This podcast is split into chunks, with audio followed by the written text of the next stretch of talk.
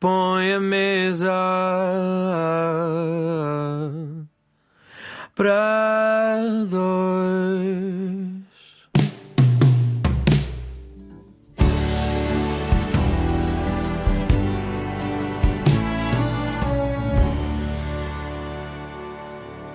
Olá, o meu nome é Nuno Galpim e hoje reservei uma mesa para dois. Vou jantar com o Pedro Penin, ele é ator, é encenador, é diretor do Teatro Nacional Dona Maria II, mas é também grande amigo e, desde há muito, um grande companheiro de aventuras eurovisivas. Sem dúvida. E já lá vão muitos anos. Vamos contar todas essas histórias, mas antes de mais, Pedro, vamos jantar. O que é que te apetece comer? Ai, estava-me a apetecer assim um peixinho grelhado. Hum, o que é que te parece? Escalado? Escalado, pode ser. Mas sabes que eu, tô- eu sou de Sesimbra, então não preciso que o peixe seja escalado. Eu tenho, tenho muita destreza em arranjar o meu próprio peixe. E mariscos e coisas assim. Cozinhas em casa também, então. Não, eu sou péssimo. Eu tenho uma mãe que é provavelmente. Os filhos dizem todos isto, mas eu acho que no caso da minha mãe eh, é justificado. A minha mãe é uma cozinheira, chamada cozinheira de mão cheia. Mas ela nunca me passou essa, esse talento e eu não tenho. E então estou muito mal habituado. Fazes de bom garfo, Isso faço sempre, sim. é? e tens assim algum peixe preferido? Ahm, tenho o cherne, é um peixe que eu gosto muito. Sim, acho que diria que sim. O cherne, há um peixe que eu não sei se. Porque depois em Sesimbra, sabes que Sesimbra tem toda uma linguagem, um vocabulário muito próprio. Há um peixe que se chama albacora, que eu não sei se aqui em Lisboa lhe chamam o mesmo nome, mas que eu também adoro. E depois do peixe, para já, com o que acompanhas? É o legume cozido, a batata cozida, assim bem clássico. Em, sauda- em, sauda- em saudável e clássico. Muito clássico. Eu não gosto nada. Gosto sempre uh, de uma cozinha que seja bastante direta ao assunto. Não me apetece Rodriguinhos. Já me apeteceu, mas agora estou numa fase mais espartana na cozinha. E para acompanhar um vinho Um vinho, sim, claro, sempre, sempre. Um branquinho? Ou um tintinho? tinto. tinto. Eu sou mais de tinto. É, tens, tens regiões de que gostes mais, Pedro? Adoro. Sim, Douro é a minha preferência. É, Coincidimos. nós coincidimos em muita coisa. É bem verdade, é bem verdade. Olha, vamos então jantar. Já sabemos que Vamos. vamos ter um peixe acompanhado por legumes e batatas, Sim. um tinto Uhum. do Douro, sobremesa. Sim, pode ser. Lá Ou para o então- fim. Sim, lá mais para o fim. Sim, sim, sim, uma sobremesa, claro. Uma sobremesa portuguesa. Vai tudo acontecer. Mas já que vamos a caminho, que tal uma canção para nos ajudar precisamente a fazer o trajeto? Não podia estar mais de acordo. Escolhes uma? Escolho. Vamos começar com. Vamos começar com eletrónica. Mas uma eletrónica muito especial. Vamos Conta. começar com Telex, uma canção chamada Eurovision. Posso assinar por baixo? Eu sei que assinas. Tu já sabias. Eurovision Telex em 1980. 1980. Esta canção tem uma história curiosa relacionada com Portugal. Se não fosse Portugal, ela tinha ficado no fim. No último lugar. No último lugar. E nós não só fomos generosos, como fomos muito generosos e demos 10 pontos a esta canção. Eu não sei quem é que era o júri de 1980, mas obrigado a esse júri por ter reconhecido. Ah, enfim, não só a música era muito boa, como os Telex depois eram uma banda já com algum traquejo e, e, na verdade, uma das bandas de referência da música eletrónica eh, europeia. Claro que eu, quando tinha 5 anos, em 1980, não sabia nada disto. Acho até que quando revi 1980 na era da internet, internet ah, não me apercebi imediatamente eh, a joia que estava naquele, naquele ano, que é o meu ano preferido, na verdade. 1980 É, é o meu ano preferido. é o ano em que Marrocos entra pela única vez. Sim, uma outra canção incrível e que eu ouvi este ano na Grécia, nas minhas férias. Comecei a ouvir assim, no fu- fundo, num restaurante, uma, uma canção. E eu pensei, já conheço esta canção, mas era uma versão grega dessa canção. E depois percebi, não, isto é Marrocos. Marrocos 1980. E essa coincidência foi muito boa. Mas os Telex ah, têm os meus 12 pontos, mais 2 pontos do que o júri português deu ah, à Bélgica desse ano. Era a minha preferida desse ano também. Esta é, de facto, uma daquelas paixões que nós partilhamos há muito, Muito muitos anos. De onde vem, no teu caso? Bem, na infância é um. Para mim, Eurovisão é um momento de felicidade. Eurovisão dá-me felicidade. Se eu estou num dia ah, mais triste, se estou num momento em que as coisas não me estão a correr bem, eu sei que tenho ali um reduto, uma espécie de pílula mágica de que se ouço as músicas que eu gosto, mas também podem ser outras, porque às vezes as músicas que nós não gostamos também na Eurovisão elas podem fazer sentido. E, essa, e é uma felicidade imediata. E então eu nunca olhei para a Eurovisão com os olhos que a maior parte das pessoas, com o filtro que a maior, que a maior parte das pessoas usa, que é o filtro da ironia uh, e, e da análise, digamos, simplista de algumas músicas, ou pelo menos daquilo que a Eurovisão começou a representar em termos de uma música muito de pop, pastilha elástica, muito virada para um lado mais visual e menos para uma, para uma espécie de erudição musical, o que também não é de todo verdade, porque depois há muitos exemplos e os Telex são um ótimo exemplo disso, mas para mim representa hum, um dia feliz. Ou uma seja, hora feliz, três minutos de felicidade. Tu acreditas que a Eurovisão não é só feelings, é também fireworks? Isto citando o Salvador Sobral na frase mítica que ele diz em Kiev. Eu gostei da, da frase dele, as pessoas criticaram-no muito, mas eu achei que aquilo fazia muito sentido porque era aquele momento, era o momento dele, não é? Era o momento dele e era o momento nosso, partilhado com toda a gente. Mas eu gosto muito quando a Eurovisão é política. E ele foi altamente politizado naquele momento em que ganhou, em que ganhou a Eurovisão. Uh, mas se fosse eu, obviamente incluiria também os fireworks, porque eu acho que essa, essa ideia dessa pílula da felicidade ela não pode estar só relacionada com um lado absolutamente sério e espartano de olhar para a vida. É preciso também o lado mais uh, superficial. E a Eurovisão dá-me tudo isso. Mas ao mesmo tempo também me alimenta, de uma forma como acho que mais nada me alimenta, a imaginação. Uh, e, e é, um, é, um, é um maná tão precioso que eu tenho que jamais me. Eu, sei, eu posso criticar a Eurovisão, não é? Todos podemos, e é até um exercício divertido. Mas eu sei que sou uh, o primeiro a vestir aquela camisola e a defender não só o concurso, porque obviamente o concurso também importa, mas o conteúdo. Uh, e, e se o conteúdo às vezes é péssimo, outras vezes é ótimo, ele alimenta-me da mesma forma e isso é impagável. A dada altura começaste a ter a Eurovisão na tua vida não como algo que se vê no aparelho de televisão, mas algo que se visita pessoalmente. Começaste a ter a Eurovisão quando? Olha, comecei a ir em 2002. Foi, a primeira, foi o primeiro ano que eu fui na Estónia um amigo da altura que ganhou uma viagem através da, da, da, Embaixada Estónia dos Negócios Estrangeiros, que oferecia uma viagem e que me convidou para ir. Obviamente, eu disse logo que sim.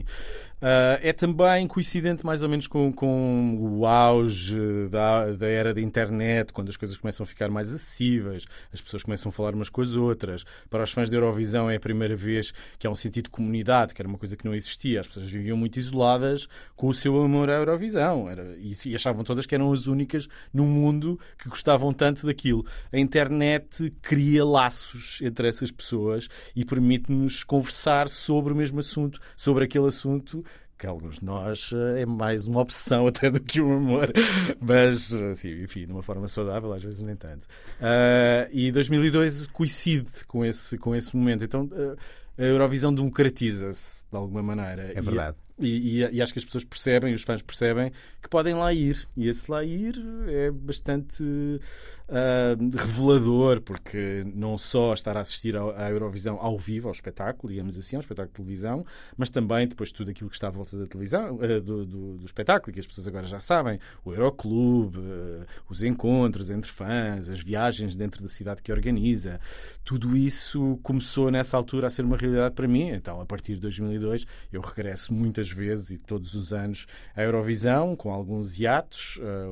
agora, a última vez foi em 2000 2019, então já foi há bastante tempo, porque entretanto a minha vida também mudou muito, mas eh, não perco a esperança de, de voltar. Não será para o ano, certamente, mas uh, espero que no seguinte. Tens assim alguma cidade que te tenha marcado particularmente entre aquelas que visitaste por estar lá uhum. em Semana de Eurovisão? Não falo do programa Várias. e das canções sim, em particular, sim. mas dos passos que pudeste descobrir Daquelas por visitar semana, eh, as capitais eurovisivas de cada ano. Sim, Istambul foi muito especial porque foi um ano em que nós estávamos bastante mal representados, uma música muito, enfim, uma cantora muito boa que se chama Sofia Vitória, mas a canção não era grande espingarda, chamava-se Foi Magia, uh, e isso não teve absolutamente importância nenhuma. E lá está, apesar de a representação portuguesa não ser a melhor, não estarmos necessariamente ao nosso melhor nível, mas Istambul estava numa fase que agora já não existe, na verdade, naquele, naquela cidade e naquele país, de grande exuberância. Uh, era uma cidade altamente cosmopolita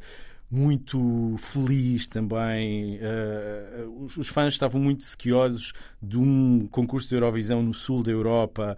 O tempo era maravilhoso. A TRT não se poupou em, em, em gastos para nos dar as melhores festas nos melhores palácios uh, de Istambul. Uh, e como foi, na verdade, o terceiro ano, foi ainda muito no início, e os dois primeiros tinham sido Estónia e Letónia, que enfim são países mais do norte, portanto, noutra, com outro tipo de, de, de, enquadramento. E Istambul foi uma explosão de cor, de alegria, de conhecer muitas pessoas que ainda hoje são amigos muito próximos. Vamos continuar a falar da Turquia e de Istambul, mas antes disso voltamos à Eurovisão e agora com uma canção que fez história em 1963. É a segunda que tu trazes. É a segunda que eu trago. Chama-se Dança Visa. Uh, é uma canção dinamarquesa, cantada por um, uma dupla, que na verdade na altura era um casal, uh, os Ingman. Uh, e é uma música que de alguma forma antevê uma espécie de modernidade na sonoridade que a Eurovisão foi propondo, enfim, ocasionalmente. E é uma música assim a meio caminho entre uma espécie de bossa nova, com os toques de rumba, mas ao mesmo tempo muito escandinava, uh, com uma letra maravilhosa. E acho que é uma música que, se calhar, se as pessoas ouvirem na rádio, nunca vão ligar à Eurovisão e vão só pensar que música maravilhosa é esta. Sabes que esta é uma das canções dos anos 60 na Eurovisão de que eu mais gosto também. Sim, eu gosto muito dos anos 60. Uh, a minha década de ouro é eventualmente dos anos 70, porque é também a década claro. que eu nasci. Mas é a década de ouro da Eurovisão, certo. das canções clássicas da Eurovisão. Certo. Começar pelo Zaba, não é? Portanto, o Zaba surge em 74. Vicky Leandros. Vicky uh... Leandros, Anne-Marie David, Bugs Fizz, já 80, mas ainda no, no início. Os, os Brotherhood, os of, Brotherhood Man. of Man, uh, Marie Miriam, assim, uma, uma, década. E eu acho que nos anos 70 também, quando, enfim, eu só vivi 5 anos dos anos 70, mas cada vez que olho ou ouço a música, ou olho para os filmes dos anos 70, parece-me a década em que tudo era possível. Em que tudo estava a acontecer. Coisas que depois nos anos 80 já não dava, ou nos, nos 60 ainda era cedo demais. Os 70 é uma explosão de abertura, de pluralidade. A nossa revolução, obviamente, acontece também nessa, nessa década e acho que se calhar esta minha imagem está muito relacionada com esse, com esse fato. Uh, mas sim, para mim é a década de ouro e depois 60 também incríveis, 50 também gosto muito, 90 uh, acho que há ali uma passagem mais ou menos pelo deserto e depois as coisas retomam nos anos 2000 e a popularidade da Eurovisão, na verdade, uh, tem essa, essa, esse renascimento depois já nos anos 2000. Há bocado tínhamos ficado na Turquia. Sim. E tu acabaste por ficar na Turquia. Eu fiquei na Turquia. Quanto tempo viveste lá? Vivi três anos e meio uh, em Istambul. Muito depois, já uma outra Turquia. A Turquia que eu, que eu encontrei em 2016, quando me mudei para lá, por razões pessoais, porque o meu marido trabalhava, meu, na altura ainda não era marido, mas uh, agora sim trabalhava para a BBC, era o correspondente para a Turquia uh, da BBC, e então, enfim, a nossa relação foi avançando em maturidade e tornou-se óbvio que eu teria de mudar para o sítio onde ele trabalhava. E fui muito feliz lá também, mas encontrei um país completamente diferente, já sob o domínio de, do senhor Recep Tayyip Erdogan, uh, uma Turquia muito mais dividida, muito menos cosmopolita, muito menos virada para a abertura uh, ao Ocidente, ainda muito bonita, uma cidade maravilhosa. Quem já visitou sabe do que eu estou, do que eu estou uh, a falar, mas é, era já uma sombra daquela Turquia que eu tinha visto em, 2000, em 2004 e apesar disso tudo, foi um momento. É uma cidade difícil, uma cidade de 17 milhões de habitantes. Acho que não é suposto nenhuma cidade do mundo ter 17 milhões de habitantes. É uma cidade excessiva, muitas vezes cansativa mas também muito, muito inspiradora. Eu escrevi lá um, uma das minhas peças que mais gosto. Ela só foi possível porque eu estava a viver uh, em Istambul, por isso essa, essa, essa passagem acabou por ser muito marcante também na minha vida profissional. É das poucas cidades onde tu podes dizer que vou jantar ali ao outro continente e já volto. Sim, e que é das coisas mais maravilhosas. É ao fim da tarde apanhar aqueles barcos, os vapores, uh, para o lado da Ásia, neste caso eu vivia no lado da Europa, uh, e depois voltar com o pôr do sol. É absolutamente deslumbrante e eu gostava muito que a Turquia, para já que voltasse a Eurovisão, não é? Obviamente este, este caminho um bocadinho mais cinzento que a Turquia está a passar implicou também que a Turquia se retirasse da Eurovisão. Eles alegaram por questões de votos, mas claramente tem muito a ver com uma agenda anti-LGBT que é muito declarada na, na, Turquia e eu sofri isso na pele. Um, mas gostava muito que a Turquia voltasse a, esse, a, esse, a ser esse país inspirador. Já que estamos na hora de jantar, como é que era uma saída para jantar em Istambul? Eu estive lá uma vez só. Eu fui lá ver a estreia das Spice Girls. Olha, Aqui a estreia das Spice Girls. Em palco. Uau! E a ocasião foi de facto muito uh, coreografada no sentido de que estava. Ano? 1996, 97, ah, okay. será sim. por alturas do segundo álbum dela, já sim. não me recordo, mas sei que foi o primeiro concerto das Spice Girls foi em Istambul, pelo que eu quase não tive tempo para fazer sim, nada do que aquilo que estava no programa, que era ir, concerto, uma saída à noite com as Spice Girls, uhum, não é uhum. mau, uhum. uh, o jantar pré-marcado uh, e depois toca a vir de volta a casa pelo que eu não tive essa, essa experiência, experiência, que foi de uhum. sair à noite e viver a cidade. Como é que era isso? Como é que era sair à noite para jantar e viver Istambul uh, depois, depois do sol se ir embora? Ótimo. A comida turca é maravilhosa. Uh, eles começam sempre com as, com as entradas que são muito são, são, são sempre muito, muito coloridas, mas ao mesmo tempo também muito saborosas e é possível escolher aquilo que se quer, fazer uma combinação conforme enfim, o teu paladar ou aquilo que te apetecer no momento. Eu, se fosse agora sair em Istambul, esta noite iria a um sítio chamado Demeti, que é absolutamente incrível, tem uma vista para o Bósforo maravilhosa. É um sítio muito simples, lá está, mais uma vez nada de muito fancy, assim, uma coisa bastante direta ao assunto. Peixe, Uh, peixe turco, uh, frito ou grelhado, acompanhado de raki, que é aquela bebida uh, anisada, tipicamente turca, e que eles acompanham com, normalmente com, com o peixe. Por isso, esse seria, um, seria incrível podermos ir lá, ir lá hoje ao Demet e eu e tu. Assim com a vista para o Bósforo, cantávamos o Dinle. É a, minha, é a minha canção turca preferida da Eurovisão. Eu sabia. A Turquia de, Turquia de 1997. 17. Opa. E outra coisa, Pedro, um, na Turquia, como é que te relacionaste com o cotidiano, vivendo entre os outros? A língua foi-te difícil de dominar? A Eurovisão, se calhar, ajudou-te a compreender uma outra palavra. Ah, sim, sim, sim. E, e, ao que ao contrário também, eu comecei a perceber muito melhor a Turquia na Eurovisão depois de ter vivido lá. Um, mas acho que a, a, a, a, música turca é uma indústria, não é? E, e, obviamente é uma pena que a Turquia não esteja na Eurovisão porque teria muito a oferecer à Eurovisão. Nós, de resto, fora do contexto Eurovisivo, tivemos talvez um êxito gigante a nascer na Turquia, o Simarik. O Simarik é um... do Tarkan, sim, é? sim, sim. a canção do beijinho. Exatamente. Acho que assim é a forma pela qual ela ficou universalmente conhecida. conhecida. Sim, sim. Mas eh, foi, enfim, estar em Istambul e ser um estrangeiro, uh, estás numa posição de privilégio, porque os turcos, neste momento, têm uma deflação uh, galopante, ganham muito pouco, vivem muito mal. Uh, e eu, obviamente, não estava nessas, nessas circunstâncias. Mas ainda assim é uma, é uma sociedade que pode ser muito agressiva e que, na verdade, eu, quando saí da Turquia, apesar de ter adorado lá estar, saí já também com algum alívio de poder ir para outro sítio. Depois fui, fomos para Roma, que é outra, outra outro estado de espírito e outra mente completamente diferente. Um, mas é uma cidade dura, que, é que tem aquilo que tem de belo é também muitas vezes inacessível. Eu nunca aprendi a língua, tentei e, e de facto agora percebo melhor e, e apaixonei-me até pela língua, que acho uma língua maravilhosa. Um, mas há um lado impenetrável também naquela sociedade que não te permite avançar muito mais. Mas, mas por exemplo, eu agora, sei lá, se vejo o Campeonato do Mundo de Futebol, eu torço sempre pela Turquia. Isso é curioso. não pela Itália, onde viveste também. Ai, não, não, não, não, não, não, não. É sempre Turquia, sempre Turquia. Turquia, porque ficou um lado quase emocional e por saber que os meus amigos turcos são pessoas, que é uma coisa que às vezes é difícil para nós percebermos. O país que eles conheceram morreu, desapareceu. O país deles já não existe. E eles falam disso com muita mágoa. Muitos saíram da Turquia, porque, obviamente, as condições de vida, sobretudo para as mulheres, são muito uh, difíceis.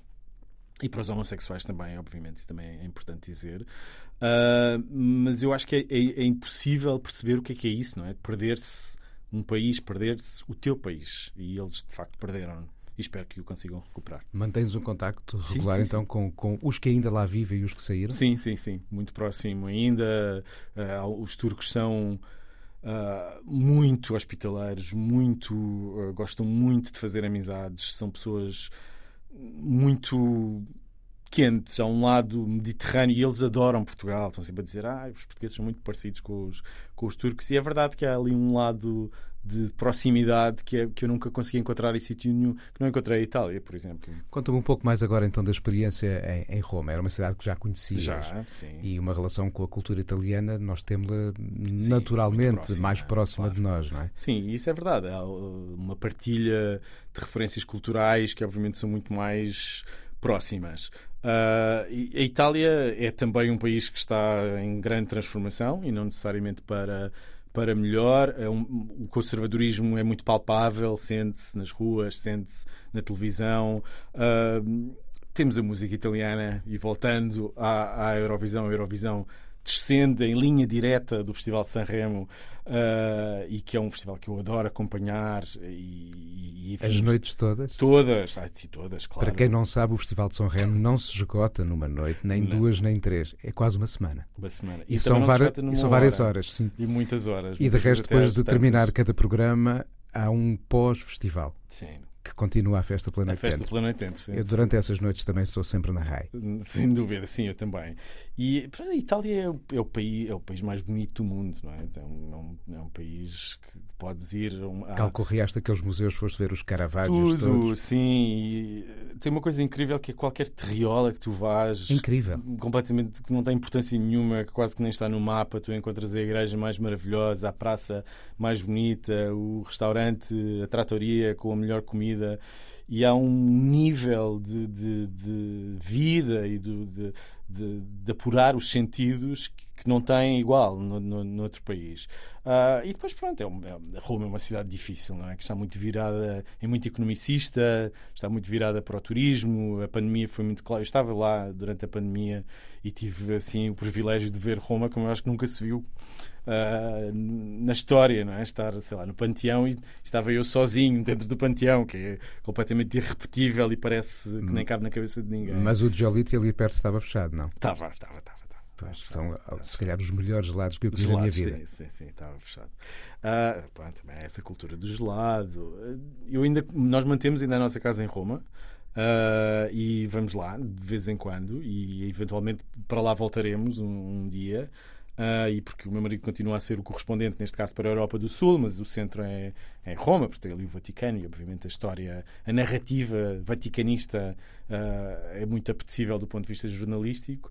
E, mas é uma cidade bastante caótica, mais que Lisboa, mais uh, complicada em termos de burocracia. E trânsito difícil. Oh, Madonna!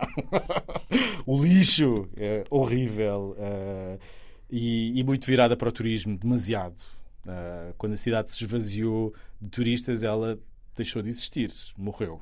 Lisboa ainda mantinha uma certa vida própria, Roma não tinha vida, pura e simplesmente. O que quer dizer que é uma cidade muito focada exclusivamente no, no seu património, que obviamente é, é incalculável, hum, mas também no, no turismo massificado. Uh, e isso tem prós e contras, como é óbvio. Eu confesso que gosto sempre de regressar a Roma. Ah, sim. sim estou sim, a contar sim. os dias para que isso possa acontecer, mas agora estou a contar os segundos para a canção que eu te vou dedicar. Estive quase para escolher uma canção do Festival da Eurovisão, ou uma do Festival da Canção, mas disse: não, o Pedro vai trazer três. Uhum. Pelo que esta tem 50 anos Ora bem, o Paiol de Pólvora uniu Toquinho ao Vinícius de Moraes em 1973 e é uma entre as várias canções que escutamos na, eu sublinho, magnífica banda sonora do, do Bem, Bem Amado, uh, que era na origem uma peça de teatro uhum e que depois foi pelo próprio autor adaptada a telenovela, só para isso, o Dias Gomes, 170 e tal episódios. Uhum. Ali nasce o Odorico Paraguaçu uhum. pelo Paulo Gracindo, o Zeca Diabo pelo As Irmãs Cajazeira, as Inimitáveis Irmãs Cajazeiro, o Dirceu, o Dirceu Borboleta, Borboleta ou o primo do burro, o jegue do Nezinho. Ah, o jegue do Nezinho. Tu lembras disto tudo? Tudo, tudo. Eu tenho, eu tenho um amigo, que é o Vanderding, e que é igualmente obcecado por novelas brasileiras como eu, então muitas vezes nós passamos horas a falar de atores dessa época que mais ninguém conhece, que tu conhecerias, certamente, E nós divertimos-nos imenso a falar sobre isso. Mas o Bem Amado é daquelas telenovelas que quase, se fosse hoje em dia, seria aquelas séries de qualidade da Netflix e não simplesmente uma telenovela. Não é? Eu estou a revê-la neste momento. E, e comprovas essa qualidade, certo? É incrível. Texto, mesmo, atores. mesmo tosca na realização. Claro.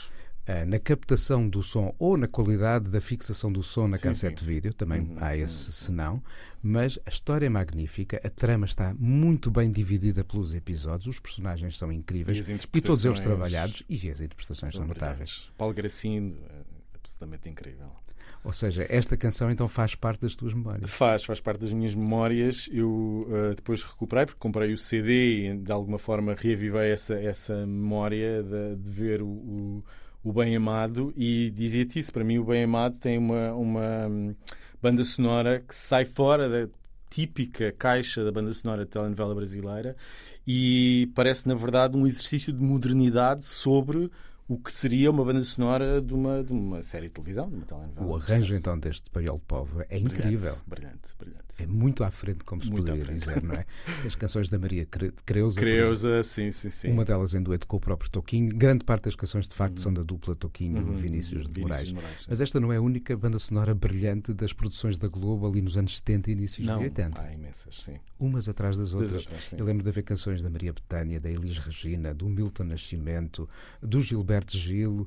Eh, O Caetano Veloso fez o Menino do Rio para a voz da Uhum, Baby Consuelo na Água Viva. Ou seja, havia aqui assim um cuidado muito raro eh, para escolher música de primeira água. Exato, pois, porque no fundo aquilo que apresentavam como banda sonora para as, para as telenovelas era o melhor que se produzia na música brasileira. E o melhor que se produz na música brasileira é muitos furos acima ah, de muitas outras indústrias musicais. E isso acho que nos acompanhou a infância e que, na verdade, nos deu uma infância bastante refinada, diria, porque quando olhas, comparas agora com o que são as bandas sonoras das, das telenovelas, diria bastante mais simplistas do que, do que essas. Uh, percebes a, a felicidade de ter vivido nessa época e ter acompanhado, mesmo sendo televisão, mesmo sendo mainstream, mesmo sendo uma coisa popular, não deixava de ter um cuidado muito, muito especial e, neste caso, bastante profundo. A Austrália está na Eurovisão desde 2015. Uhum. É ali um formato para consumir à hora do pequeno almoço, mas que se deve muito à popularidade tremenda que a Eurovisão, desde há muito, tinha na Austrália, até mesmo antes desta entrada em cena, e que acho que dificilmente a Austrália sairá Uhum. da Eurovisão. Imaginas o Brasil na Eurovisão? Olha, eh, não, por acaso não imaginei, nunca tinha imaginado o Brasil na Eurovisão. Eu acho que eh, a ideia de juntar a Austrália tem a ver com essa tradição, não é? Coisa que é muito difícil de replicar assim de forma muito espontânea. São anos e anos a acompanhar eh, a Eurovisão que depois permitem que de facto há ali um património cultural de reconhecimento daquele espetáculo como uma coisa eh, deles, como aconteceu com Israel, não é? Que também não é um país da Europa, etc. Mas ali uma- pertence ao ER. ao ER, exatamente. Pelo menos aí há essa proximidade e a Austrália é, uma- é um convidado especial. Ahm, não sei, por um lado, eu acho que todo, todos esses, essa musicalidade iria enriquecer muito ah, a Eurovisão, como tal, como espero que a Turquia possa regressar justamente com esse propósito. Ahm, mas depois há também algum purismo de- da ideia ah, dos, não necessariamente dos países originais, mas de manter ah, a Eurovisão numa espécie de pan-europeísmo à volta da bacia mediterrânica, ah, que acho que se for demasiado alargada, depois pode eventualmente perder aquilo que é a essência da, da Eurovisão e que é um espetáculo de facto para este espaço europeu e que é um espaço único, um espaço linguístico ah, muito diverso não é? e culturalmente também muito diverso e, é e a, e a Eurovisão só faz sentido se assim for. Eu sou muito apologista dos países cantarem nas suas próprias línguas porque é essa dádiva de riqueza a este espaço De diversidade. e diversidade, a este espaço musical. Sem sim. dúvida nenhuma. A Eurovisão é um espaço raro para podermos partilhar culturas, Uhum. línguas, cruzar gerações. E tu, sendo pai, pensas que mais dia menos dia estás ali a partilhar estes momentos também? Mais dia, menos dia, mas achas que já não aconteceu? Conta-me Oh, tudo. meu Deus, a Amália tem nove meses e acho que ela nasceu no Canadá e ainda estávamos no Canadá, portanto, ela saiu do Canadá com um mês e meio, e já eu punha muita coisa da Eurovisão, portanto, acho que aquilo vai ficar ali qualquer coisa. Ela depois decidirá se gosta, se não, se quer acompanhar ou não o pai nesta, nesta referência, uh, neste caso da minha vida. Mas que já tem tido um acompanhamento de algumas coisas, sim. Pelo menos exposição sonora já aconteceu. Já tem. E às vezes eu vou procurar uma coisa que também acontece muito na Eurovisão e até acontecia mais nos anos 80 de um lado mais infantil das, das, das músicas. 1980, que já aqui falámos, é um ano onde quase todas as canções parecem canções de crianças. O Papa Panguã, eh, o Autostop, o Playback, o próprio Playback tem um lado muito lúdico uh, ali entre o infantil e o adulto. E às vezes eu vou buscar essas músicas. O Pom Pom Pom, não sei se sabes do que falo. Foi, é, o Pom Pom Pom da Monique Melsen foi, foi o meu primeiro disco. Ah, sério? A Olha, sério. Pronto. E lá está, é uma música infantil, não é? é? Ainda que a letra tenha ali uns lives que às vezes parece que está a falar de uma outra coisa, que não necessariamente só de maçãs, mas uh, pelo menos tem ali um, um, o formato, a forma é bastante. Poderia ser uma música infantil, uma lenga-lenga. Eu ali nos meus 4, 5 anitos só soube que havia ali uma maçã, ou pelo menos três. Pom, pom, pom. Sim, três maçãs, sim. Três maçãs. Olha, que tal está a ser esta experiência de ser pai? Era algo que imaginasses já há muito tempo? Não, não era. Uh, eu acho que por. Uh, não quero chamar homofobia internalizada, mas, quase, mas é quase isso, de achar que nunca poderia ser pai por ser homossexual. Uh, e, e, porque a minha realidade era essa, não é? Não tinha exemplos, não sabia se isso, como é que isso poderia ser possível. Então nunca foi um desejo, porque me era sempre bloqueado do ponto de vista da possibilidade. Só depois de eu estar com, com, com o Mark, que é inglês e que tem todo uma outra, uma outra, um outro legado cultural, é que isso começou a transformar na minha cabeça como uma possibilidade e como uma vontade. E, bom, e obviamente é a coisa mais maravilhosa, todos os clichês, a coisa mais maravilhosa que me aconteceu na vida. Uma revolução, as minhas prioridades mudam, tudo aquilo que os pais dizem e que acho que quando não és pai pensas, ok, lá vem esta conversa, mas que depois, quando finalmente passas por essa experiência, fazes check em quase todos esses, esses clichês. Repensaste no pais e filhos depois de ser pai? Pais e Filhos era muito baseado na, na nossa experiência de gestação por, por, substituição, foi assim que a Amália nasceu, que na altura, quando eu escrevi, era bastante mais dramático. Depois a Amália acabou por ser uma espécie de eh, corolário feliz dessa experiência, mas na altura não era. E então elas, essa peça já fala muito desse desejo e da impossibilidade e todo do gráfico tão uh, complexo que passas para chegar uh, a, esse, a esse momento de felicidade, ter um bebê nos teus braços. Um, e por isso já, já estava muito imbuído desse, desse espírito. Olha, está na hora da sobremesa. O que é que vai ser? De música ou mesmo sobremesa, sobremesa? Ambas as duas, como não se deve dizer. Pode ser fruta. Está bem. Pode ser uma maçã assada. Eu estou em clássicos, desculpa. Gosto. Com canela? Com canela. Está perfeito. pois, nós de facto entendemos muito bem. E quanto à música? Quanto à música, então temos a terceira opção, ajuda-me, já sei, Sebastião Tellier. Uhum que também era a minha preferida desse ano, esta 2008. Mas isto é uma coisa que nós temos em comum. É, Normalmente, quando chegamos ao final de cada Eurovisão, dizemos quais eram as tuas preferidas e eu digo, pois é, são as mesmas. Igual. E é raro não ser assim. é, é raro não ser assim, é verdade, é verdade. Sebastião Tellier era um, é, é ainda um ídolo meu. Eu sempre amei o Sebastião Tellier. Uh, e acompanhava uh, não só a música dele, mas os filmes com, com o Monsieur Oiseau, uh, e, e, sempre adorei este universo a meio caminho entre uma coisa quase cartunesca, mas de uma musicalidade muitas vezes muito, muito misteriosa do Sébastien Tellier, onde se mistura lirismo com música eletrónica, e essa, essa conjugação é, para mim é muito feliz. Quando eu percebi que o Sébastien Tellier iria ser o representante da França uh, na Eurovisão em 2008, meu Deus, eu fiquei num estado de felicidade, porque pensei que esses mundos nunca se iriam cruzar, porque muitas vezes o mundo da, da música mais off raramente se cruza com a Eurovisão, ainda que possa acontecer, como também aconteceu com o caso dos Telex, que já aqui falámos. Sebastião Tillier acabou depois por levar uma música absolutamente incrível à Eurovisão, muito mal recebida, infelizmente, tal como os Telex também teriam Foi a primeira vez que sido. foi obrigatório ter carta de condução para poder cantar na Eurovisão, porque ele entrou de carro. Um carrinho de golfe, sim. E Uhum. Se calhar gente- não era preciso carta. Pronto. Se calhar não era, mas, mas era também uma grande entrada e, e ao mesmo tempo aquela figura misteriosa, Uhum.